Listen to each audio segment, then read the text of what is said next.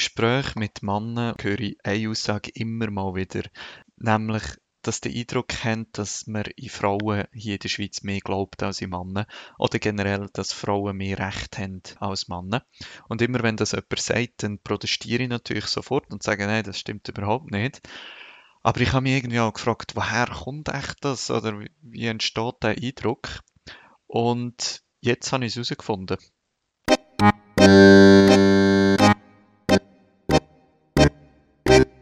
Hallo, ich bin der Dominik und du hörst meinen Podcast. Ich arbeite 100% als Freiwillige im Flüchtlingsbereich. Mehr Info dazu findest du auf meiner Webseite www.dominikgalliker.info.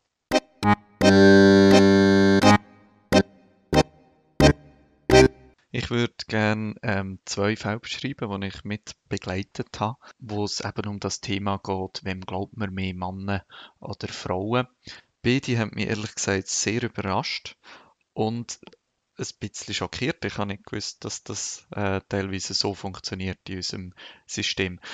Nur um, um das klar zu sagen, ich werde die Fälle nicht erzählen, um irgendwie beweisen, dass man in Frauen mehr äh, glaubt als in Männer. Ich glaube, das stimmt wirklich generell nicht.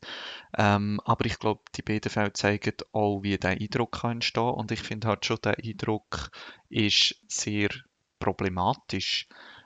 Ich meine, viele, die in die Schweiz kommen als Geflüchtete, kommen aus Kulturen, wo die Gleichstellung zwischen Mann und Frau äh, nicht gegeben ist. Und ich glaube, alle müssen sich zuerst einmal an das gewöhnen und das können lernen und irgendwie auch sensibilisiert werden für so verschiedene Aspekte von der Gleichstellung. Und darum finde ich es mega wichtig, dass vom System, in Anführungs- und Schlusszeichen, von Sozialdiensten oder von den Schulen oder was auch immer, wie ganz klar gemacht wird, was Gleichstellung bedeutet. Und darum finde ich den solche Fälle, wo es eben gerade in die andere Richtung ausschwingt, finde ich auch nicht gut, weil das führt auch irgendwie zu einer Abwehrhaltung und zum Gefühl, ähm, dass das etwas Schlechtes könnte sein, die Gleichstellung, statt dass man das als Chance anschaut. Im ersten Fall geht es um eine Familie. Die sind in die Schweiz eingereist, haben Asyl beantragt und kurz nach der Einreise im Bundesasylzentrum ist die Frau zum Personal gegangen vom Zentrum und hat gesagt, dass er, der Mann, sie schleug, gewalttätig sei und auch Kind schleug. Und natürlich sind die sofort voneinander getrennt worden, in unterschiedlichen Zentren untergebracht worden, einfach, dass äh, mal unmittelbar keine Gefahr mehr besteht. Nachher haben sie als Familie einen negativen Entscheid bekommen. Und zwar einen Dublin-Entscheid, weil sie ihre Fingerabdrücke schon in einem anderen europäischen Land gegeben haben. Und darum wird die Schweiz sie das Land zurückführen, weil, sie, weil die Schweiz argumentiert, dass das Land zuständig ist für das Asylverfahren. Gegen diesen Entscheid, gegen den Dublin-Entscheid kann man Einsprache erheben und sie haben dann wie getrennt voneinander Einsprache erhoben. Die Frau hat zu dem Zeitpunkt ein recht gutes Anwaltsbüro gehabt. Ich nehme an, über die Opferberatungsstelle oder so. Er ist vertreten worden vom Solidaritätsnetz, ähm, was so die niederschwelligste Rechtsberatungsstelle ist, die es gibt. Und sein Gesuch ist sehr schnell abgewiesen worden, während das andere, das von der Frau und von dem Kind, äh, weitergelaufen ist und nach wie vor hängig ist. Und das hat dazu geführt, dass er, nachdem sein Gesuch abgelehnt worden ist, ausgeschafft worden ist in das andere europäische Land. Und das ist etwas, was mich sehr erstaunt hat, weil zu dem Zeitpunkt hat keinerlei Untersuchung stattgefunden über Sorgerecht und über die Vorwürfe von der Ex-Frau. Zum einen sind die beiden rechtlich gesehen gar nicht getrennt gesehen, weil es braucht so ein Trennungsverfahren, das nicht stattgefunden hat. Es hat auch nichts stattgefunden, irgendeine Diskussion über Sorgerecht oder so. Auch die Vorwürfe sind nicht äh, weiter untersucht worden. Es hat keine Anzeige gegeben oder so gegen ihn. Die Polizei ist nicht involviert gewesen.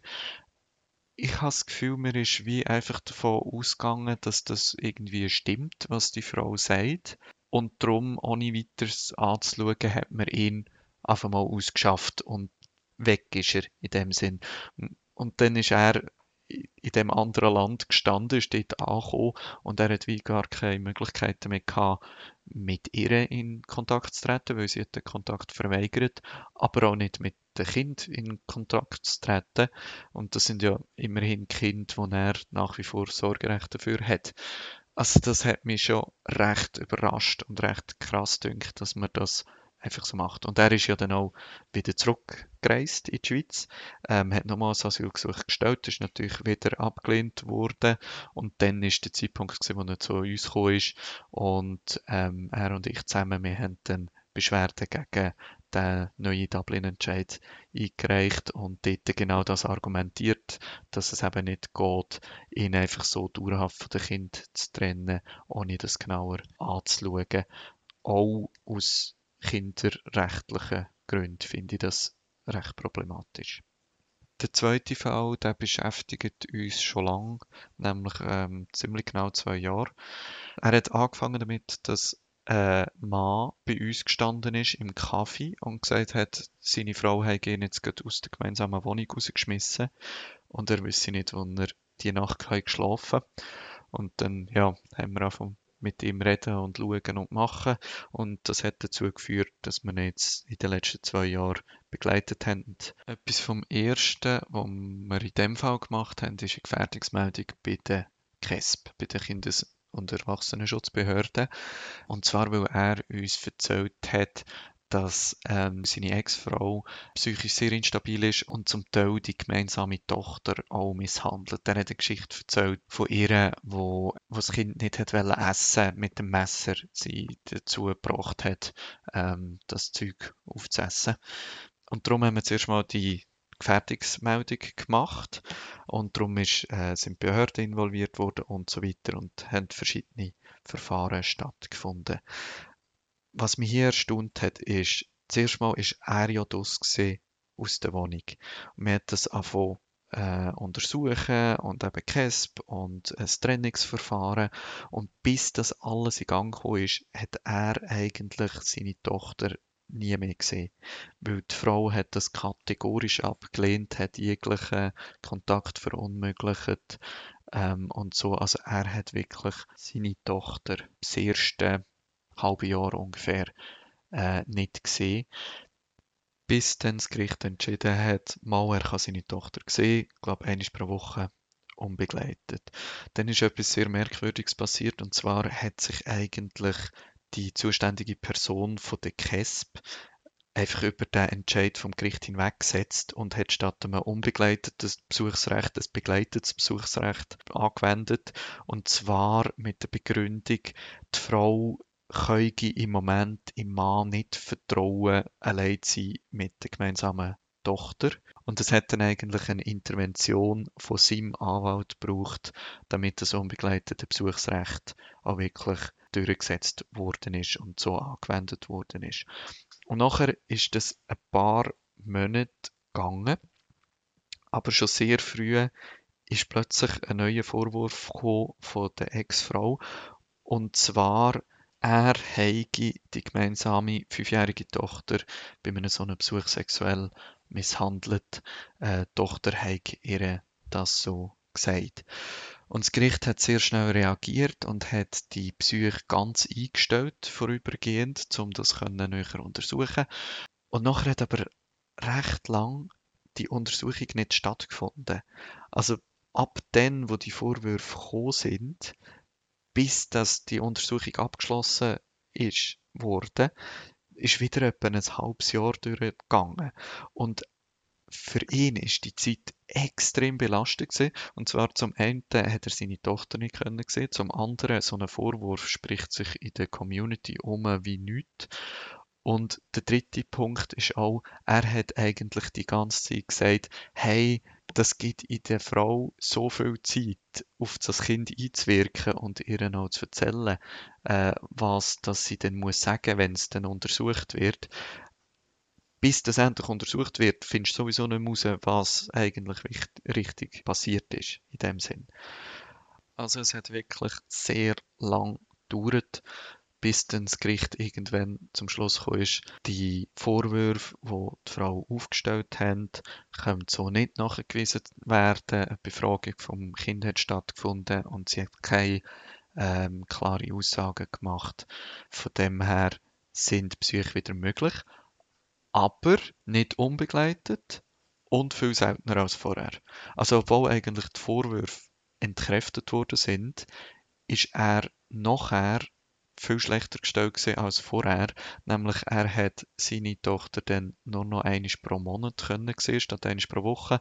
Und bei allen Psych äh, sind seither äh, ist eine Fachperson dabei und eine Übersetzungsperson und die Übersetzerin er spielt dann mit dem Kind und so und die Übersetzerin tut wie Wort für Wort übersetzen, was sie miteinander reden, damit sie können kontrollieren, dass er die Tochter nicht beeinflusst. Auch das ist für ihn natürlich eine enorme Belastung. Er hat fast gesagt, lassen wir es doch ganz sein, ähm, weil auch für das Kind ist das eine sehr schwierige Situation. Ja, es ist, es ist einfach nicht einfach und ich sehe ihn die ganze Zeit, wie er unter dem leidet. Und jetzt, letzte Woche, ist ein Brief von der Staatsanwaltschaft, weil die sind natürlich auch involviert worden. Das wäre ja ein Offizialdelikt, sexuelle Handlungen mit Kind. Ähm, und darum haben sie das müssen untersuchen. Und in, der, in dem Brief, den wir bekommen haben, das ist eine Einstellungsverfügung oder irgend so etwas in dieser Art gesehen. Und es steht dort sehr klar drin, dass die Vorwürfe, die aufgestellt worden sind, als unglaubwürdig einzustufen sind, dass quasi eine deutliche Tendenz bei ihr sichtbar ist, dass sie einfach mit allen Mitteln probiert, ihm den Kontakt zur gemeinsamen Tochter zu verunmöglichen, koste es, was es wolle, mehr oder weniger. Und es steht wirklich, also es steht sehr, sehr deutlich drin, dass das das Resultat von der Untersuchung ist. Und darum eigentlich jetzt in dem Fall mir ist zum Schluss gekommen, dass diese Vorwürfe unglaubwürdig sind. Sie sind total entkräftet worden. Aber das Resultat für ihn ist verheerend von dem Ganzen. Weil er hat in diesen zwei Jahren, wo wir ihn begleitet, insgesamt ein Jahr lang seine Tochter überhaupt nicht gesehen. Und im anderen, in der anderen Zeit hat er sie zwar gesehen, aber eben dann zum Beispiel jetzt gerade nur einmal pro Monat in Begleitung und quasi so wirklich überwacht. Und ich muss wirklich sagen, ich habe ein bisschen mit ihm mitgelitten durch die zwei Jahre und, und mich dünkt, das darf irgendwie nicht sein, dass das so gehandhabt wird. Das finde ich völlig, völlig falsch. Ja, er darf jetzt die Tochter wieder öfter sehen, immer noch ähm, begleitet, aber ähm, die Tochter hat inzwischen wirklich Angst vor ihm und hat Angst vor jedem einzelnen Treffen, weil sie ihn einfach so lange nicht gesehen hat. Insgesamt sind solche Fälle von häuslicher Gewalt oder sexualisierter Gewalt natürlich mega schwierig zu beurteilen. Was ich finde jetzt bei diesen beiden Fällen, was mich überrascht hat, ist, wie wenig Untersuchung stattgefunden hat oder wie lange das braucht hat, um die Untersuchung ähm, durchzuführen. Und ich kann, also wirklich, ich kann gut verstehen, dass solche Fälle dazu führen, dass die Männer, die neu in die Schweiz kommen, das Gefühl haben, mal hier haben Frauen mehr Recht oder hier glaubt man in Frauen mehr. Das kann ich wirklich nachvollziehen. Und man muss auch sehen, solche Fälle schnurren sich auch schnell um. Dann. Und das finde ich wirklich, wirklich problematisch. Weil wenn man dann eben irgendwie Gleichstellung thematisiert oder das erreichen, sei es an einer, in einem Integrationskurs oder in einem Gespräch beim Sozialdienst, dann trifft man dann nach solchen Geschichten sehr schnell auf sehr defensive Einstellungen und Widerstand, wo ich denke, dass wenn es klarer wäre und sehr deutlich gemacht würde, was Gleichstellung bedeutet und wie das hier gelebt wird, äh, die allermeisten bereit wären, das anzunehmen und in der eigenen Familie oder in den eigenen Beziehungen ähm, so umzusetzen.